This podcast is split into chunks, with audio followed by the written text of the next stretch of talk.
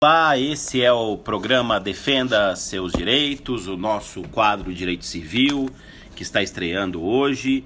Meu nome é Flávio Tartucci e tive a honra de ser convidado pela equipe da Rádio Justiça para começar nessa, nesse ano de 2019 a minha jornada aqui com vocês, tratando de temas atinentes ao direito civil, ao direito privado, o que para mim é uma grande honra.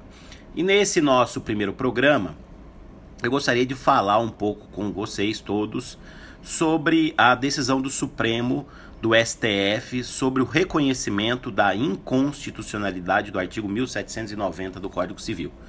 Dispositivo que originalmente tratava da sucessão do companheiro e que, por decisão do Supremo Tribunal Federal, decisão essa encerrada no ano de 2017, publicada no informativo 864 do STF, acabou por concluir que o artigo 1790 do Código Civil seria inconstitucional.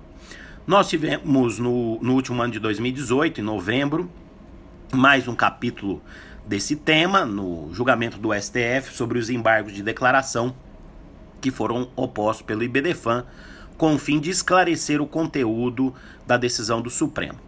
E é interessante a gente verificar que originalmente o, o STF acabou conjugando no julgamento dessa questão dois processos, duas demandas.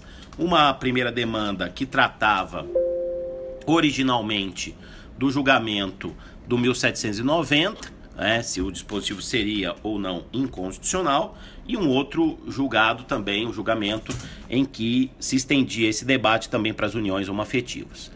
Então são dois recursos extraordinários, o recurso extraordinário 646-721, o recurso extraordinário 646721 e o outro é o recurso extraordinário 878694.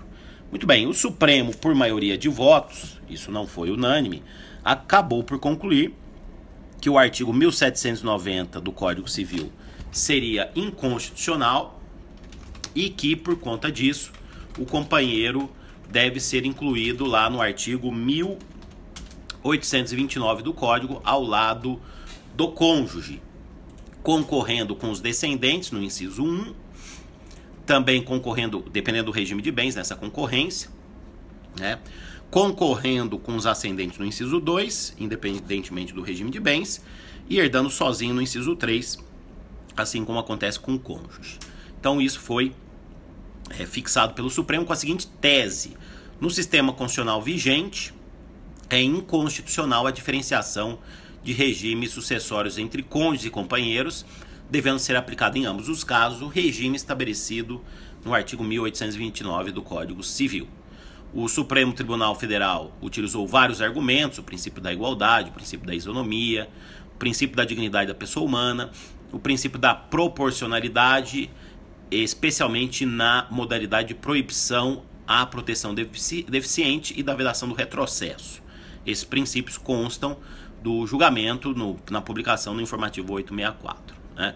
Entre outras coisas, o STF concluiu que o sistema anterior ao Código Civil era mais benéfico ao companheiro do que o então sistema vigente, seguindo lições doutrinárias entre outros autores dos professores Zeno Veloso e Giselda Ironaca.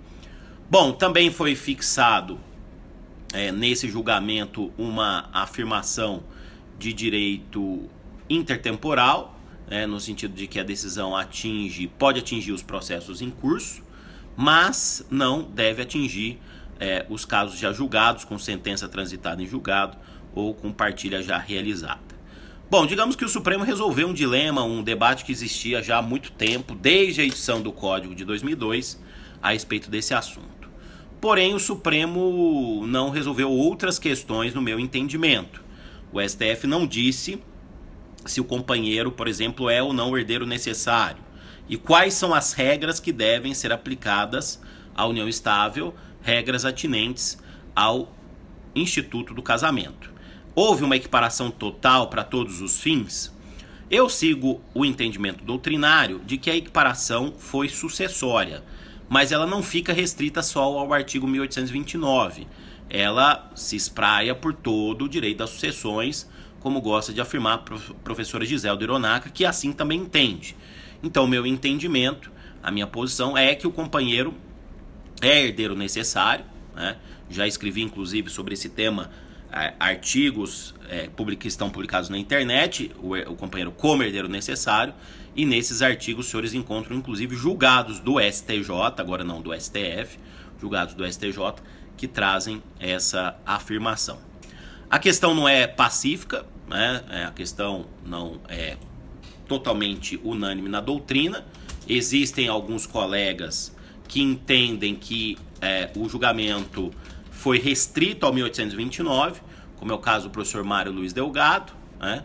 Que assim também interpreta a decisão dos embargos de declaração. Né? E existem também colegas que entendem que a equiparação é total para todos os fins, inclusive direito de família, que é a posição é, da professora desembargadora aposentada do TJ do Rio Grande do Sul e vice-presidente do IBDFAN, é, é, professora Maria Berenice Dias, né, uma autora muito respeitada é, no campo do direito de família e direito das sucessões.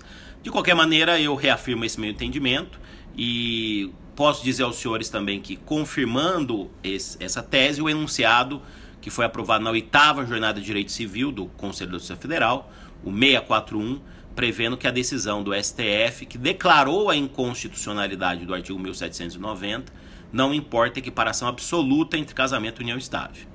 Estendem-se à união estável apenas as regras aplicáveis ao casamento que tenham por fundamento a solidariedade familiar. Por outro lado, ainda é constitucional é, a distinção entre os regimes quando baseado na solenidade do ato jurídico. Quer dizer, as regras de formalidade ainda são distintas. Então não houve uma equiparação total, mas também não podemos pensar que o entendimento deve ser tímido, restrito lá só para o 1829.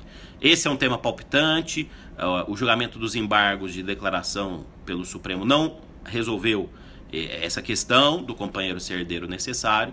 Então nós devemos continuar nesse debate nos âmbitos doutrinário e jurisprudencial nos próximos anos.